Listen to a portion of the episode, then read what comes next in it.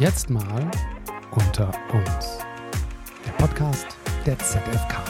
Heute war jetzt mal unter uns Konstantin Alzheimer, der Vorstandschef der Mainova in Frankfurt, aber ab kommenden Jahr, das wissen alle in der Branche, äh, Chef der Tüger. Schön, dass Sie Zeit haben. Ähm, wir sprechen heute nicht bei Ihnen in Frankfurt, normalerweise würde ich Sie ja besuchen, sondern wir sprechen äh, jetzt noch in Berlin. Die VKU-Verbandstagung ist gerade zu Ende gegangen. Über 1000 Menschen, äh, zwei Tage, volles Programm. Warum nehmen Sie persönlich sich die Zeit dafür? Also Erstens ist der VKU natürlich ein wichtiger Branchenverband. Auch einer, der für die Kommunalwirtschaft natürlich insbesondere bedeutsam ist und die Themen sehr scharf auch sozusagen abgrenzt, die für kommunale Unternehmen wichtig sind. Und diese Verbandstagung ist schon besonders hochkarätig. Also wenn man sich die Rednerinnen und Redner anschaut, dann ist hier bundespolitisch aus dem politischen Bereich im Grunde alles vertreten, vom Kanzler über den Energieminister, Finanzminister, äh, Oppositionsführer. Und das ist schon ein rundes Meinungsbild, ein Meinungsbild zu Energiethemen, das man in der Konzentration so, glaube ich, nicht oft hat. Und deshalb ist es eine ganz herausragende Verbandstagung und äh, ich bin gerne, sehr gerne hier. Hatten Sie ein Aha-Erlebnis in zwei Tagen Verbandstagung für sich? Ich ähm, fand und finde vor allem die Frage der Finanzierbarkeit der Energiewende sehr spannend, weil sie ja doch verläuft an der Frage, woher kommen diese Gelder? Kommen sie sozusagen aus privaten Quellen? Und wenn sie aus öffentlichen Quellen kommen, kommen sie von der Bundesebene oder aus der Landes- oder Kommunalebene. Also insofern fand ich äh, das, was Lindner gesagt und auch nicht gesagt hat, äh, glaube ich, ähm, heute für mich äh, besonders interessant. Es ist ja die Frage der Liquiditätsengpässe der Energieversorger, die viel mit dem Energieeinkauf zu tun hat, mit gestiegenen Preisen. Äh, mit der Nervosität des Marktes äh, kurzfristig auch Absicherungen zu benötigen äh, oder sozusagen sogar Liquidität in Form von Margin-Zahlungen. Hier hilft äh, sicherlich der Bund, hier helfen auch Länder, das hat Lindner auch klargestellt. Und das ist aber die kurzfristige Komponente der Liquidität. Äh, mich bewegt eigentlich mehr, was ist mit der langfristigen Finanzierung der Infrastruktur in Deutschland, die ja unglaublich viel mehr Geld verschlingt als diese kurzfristige Liquiditätsabsicherung, die lange Amortisationszeiten hat, die damit natürlich für Unternehmen auch eine besondere Risikolage schafft. Und wer finanziert dies? Äh, und da hat er meines Erachtens darauf hingewiesen, dass das nicht Bundesangelegenheit sein sollte, sondern möglicherweise Eigentümerangelegenheit, sprich Angelegenheit der Kommunen, äh, die Stadtwerke halten und deren Anteile halten, möglicherweise von Ländern. Und das wird, glaube ich, äh, wichtig sein. Denn äh, wir sind in der Energiewirtschaft und auch, glaube ich, alle Stadtwerke bestrebt, richtig massiv zu investieren in die Erneuerung der Infrastruktur. Aber die Frage, wo kommt die Langfristfinanzierung her, das ist eine ganz konkrete. Und sie wird nicht nur von fremdkapitalgebenden Banken kommen. Und deshalb ist das eine zentrale Frage. Robert Habeck hat viel Applaus bekommen aus dem Saal, ähm, als er gesagt hat, wie konnten wir eigentlich die letzten 20 Jahre, ähm, ich übertreibe jetzt ein bisschen, aber das hat er gemeint, wie konnten wir die letzten 20 Jahre so äh, verpennen? Haben Sie aus Sicht des Unternehmens Manova das Gefühl, dass die, die da jetzt regieren, jedenfalls in die richtige Richtung ziehen? Also Erstmal will ich sagen, ich glaube nicht, dass wir alles verpennt haben, sondern äh, es gab sicherlich Fehler, beispielsweise die Abhängigkeit, die infrastrukturelle Abhängigkeit von Russland und das Fehlen der Öffnung des Gasmarktes gegenüber dem Weltmarkt. Das heißt, wir hatten keine LNG-Terminals. Eine Tatsache, die ich selbst auch bedauert habe, hat dafür gesprochen. Also insofern gab es Versäumnisse. Na, die Quote, die wir an erneuerbaren Energien im Strommarkt haben, ist ja so schlecht nicht. Also ganz so schlecht, glaube ich, äh, haben wir viele Dinge nicht getan, aber möglicherweise nicht entschieden genug. Also das heißt, dieses schwierige oder Unwerturteil für die Vergangenheit würde ich ein bisschen relativiert sehen. Nach vorne betrachtet, glaube ich, ähm, äh, hat die Regierung vieles richtig entschieden in der Krise. Äh, nicht alles. Ähm, also mir wäre natürlich schon lieber gewesen mit Blick auf die Preissituation im Strommarkt, dass man etwa die Kraftwerke, die wir hier schon am Netz hatten, auch weiter betrieben hätte. Hatten wir ja dann auch. Also Ihr Kollege Hinkel hat mich ja gefragt im März 2022, ob man in der Krise nicht auch die Atomkraftwerke äh, weiterlaufen lassen sollte. Und ich war der Meinung und bin der Meinung, dass man in der Krise alle Kraftwerke auch zur Preisdämpfung weiterlaufen lassen sollte. Ich bin natürlich kein Freund der Kohleverstromung, ehrlich gesagt, weil dort äh, auch die Emissionslast beim Dreifachen dessen liegt, was sie bei Gas ausmacht. Und es geht auch nicht nur um CO2, sondern auch um andere Themen, die bei Kohleverstromung emittiert werden. Deshalb war ich dort auch nie äh, ein Freund von. Insofern ist die Akzentsetzung äh, auf die Kohlekraft äh, und ähm, in, in der Krise etwas, ähm, was ich eher ähm, skeptisch sehe. Ähm, aber natürlich ist richtig, jetzt zu betonen, dass wir nach vorne ähm, äh, Gaskraftwerke brauchen. Das hat Habeck übrigens schon vor der Ukraine-Krise getan. Weswegen ja auch die Ukraine-Krise sehr vieles sehr deutlich gemacht hat. Also beispielsweise, dass Versorgungssicherheit einen hohen Wert hat, beispielsweise, dass auch die Preiswürdigkeit von Energie einen sehr hohen Wert hat, was vor der Krise nicht so da war. Aber eines hat mit der Ukraine-Krise fundamental nichts zu tun und das ist die Knappheit an Stromerzeugungsanlagen in Deutschland. Denn schon vor der Krise hat Habeck darauf hingewiesen, dass wir 30 Gigawatt neue Gaskraftwerke brauchen würden. Äh, und das ist ein zentrales Problem, auch um Preise beherrschbar zu bekommen. Wir bauen ja selbst eines der modernsten Wasserstoff-Gaskraftwerke der Republik und die Vorlaufzeiten sind gewaltig. Das hat etwas mit Genehmigungen zu tun, aber das hat auch ganz viel damit zu tun, äh, wie Produzenten dieser Kraftwerke Zeiten benötigen, um sie zu bauen. Und es hat auch ganz viel damit zu tun, ob es Anreize gibt, sie zu bauen. Und da, glaube ich, muss die Bundesregierung, was sie ja beabsichtigt, kluge Regelungen finden.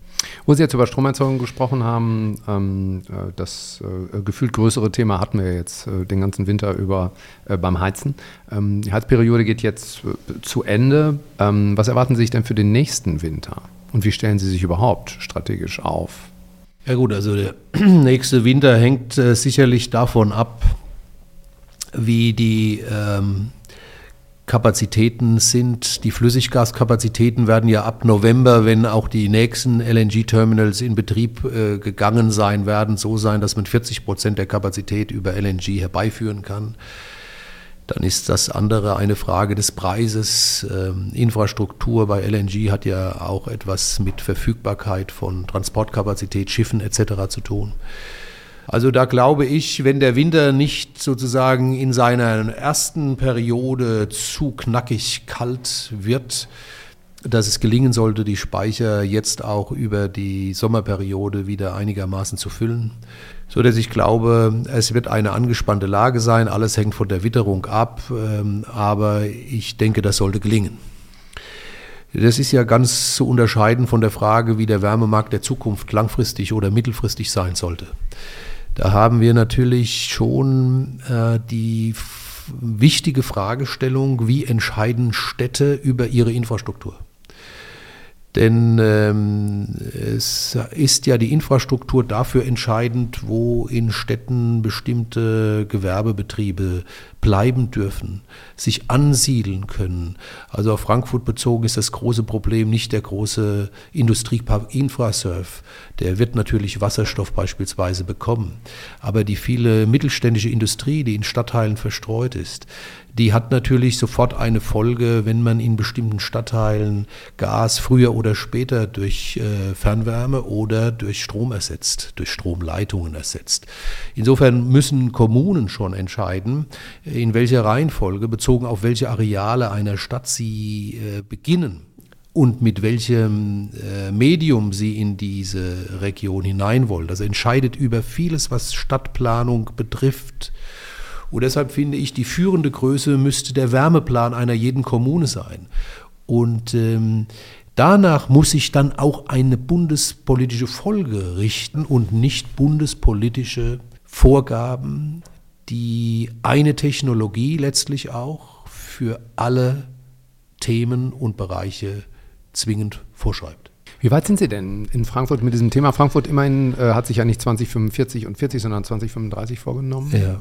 Ne, als äh, Ziel für die Klimaneutralität ja. der Stadt. Die Stadtverwaltung äh, sogar sieben Jahre, äh, ähm, in sieben Jahren schon, also 2030. Wie weit ist Frankfurt denn ähm, bei diesem Thema? Also, wir sind relativ weit, denke ich. Wir haben für die gesamte Stadt einen Plan, der im Grunde fast gebäudescharf die jeweiligen Nutzung von Energie erfasst.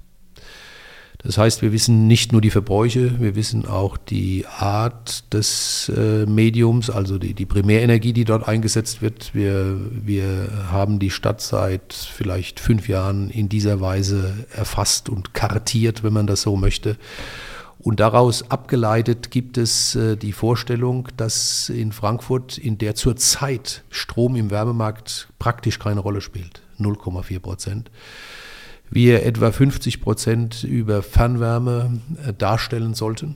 Zurzeit sind es 25 Prozent, 26 Prozent, also noch einmal ein Viertel dazu bauen. Und die andere Hälfte, und das ist jetzt noch ein etwas abzuwägendes Thema mit der Stadt Frankfurt am Main, entweder nur mit Strom oder mit einem Hybridsystem. Das heißt also im Winter auf die Gasressource zugreifen und im Sommer dann Wärmepumpen dort zum Einsatz bringen.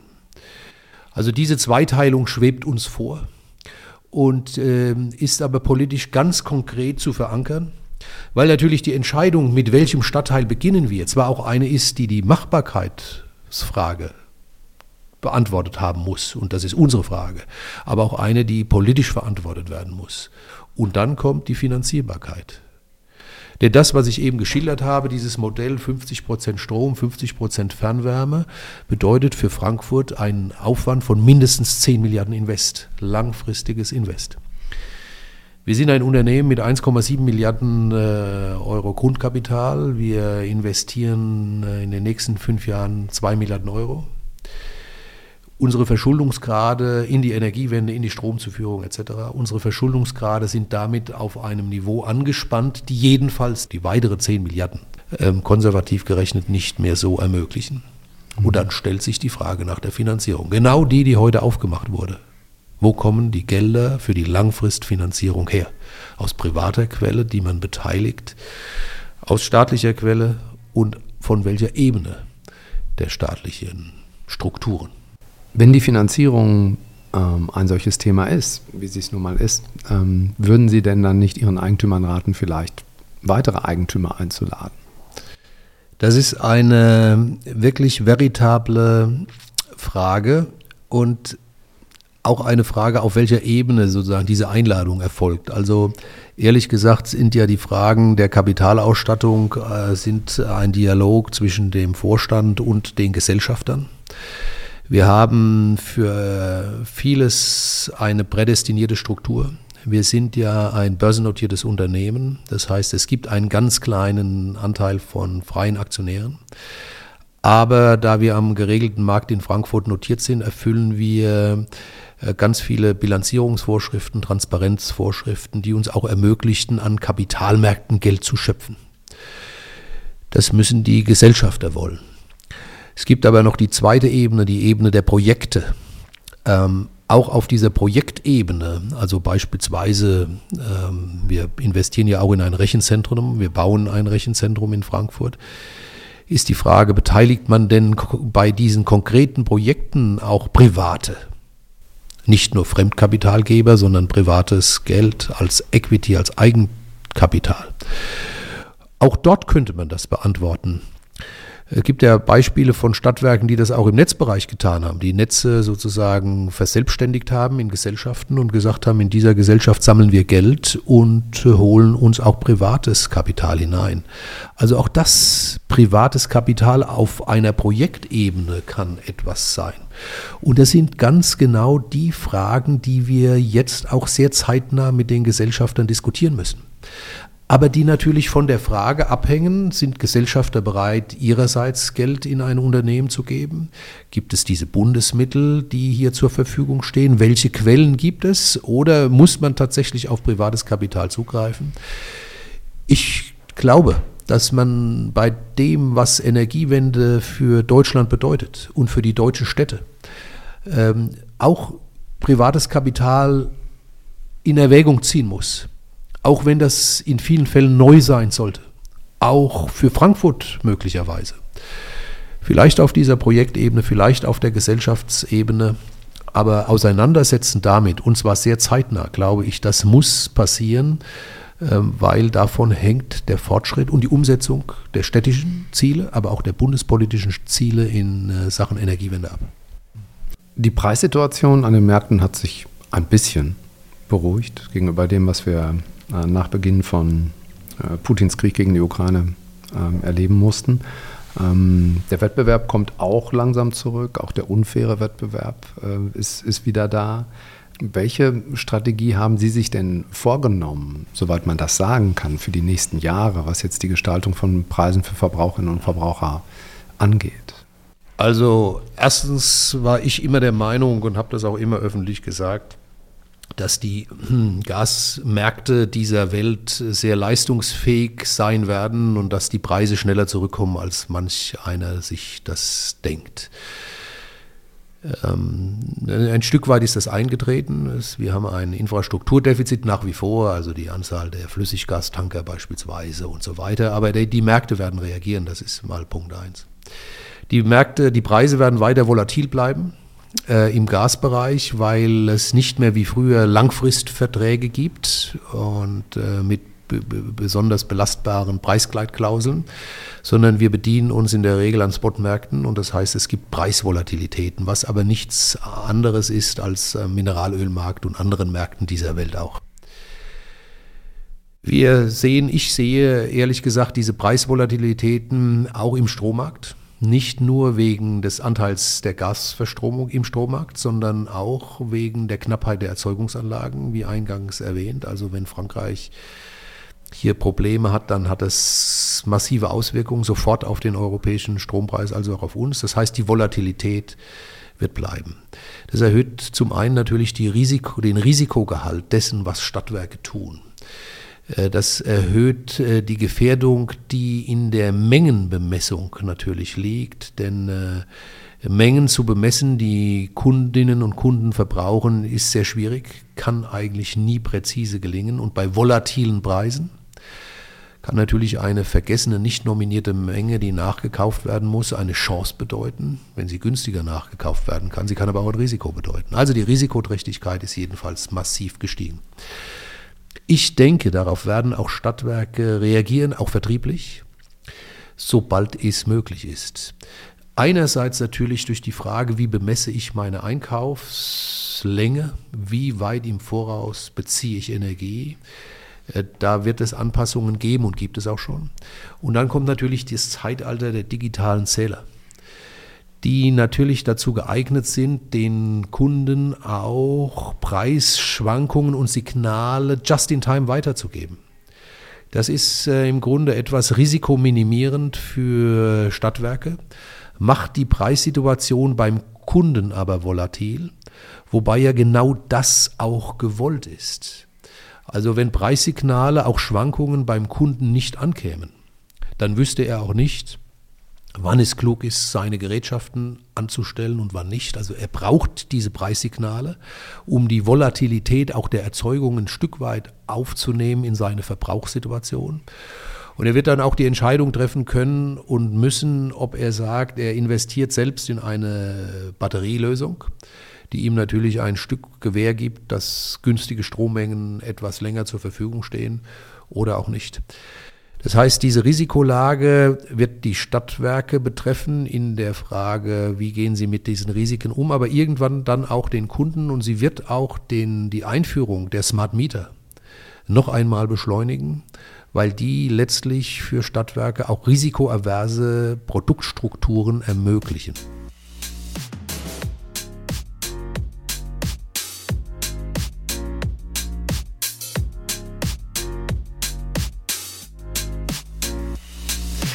Was wäre, wenn Frankfurt das nicht schafft, bis 2035 klimaneutral zu werden?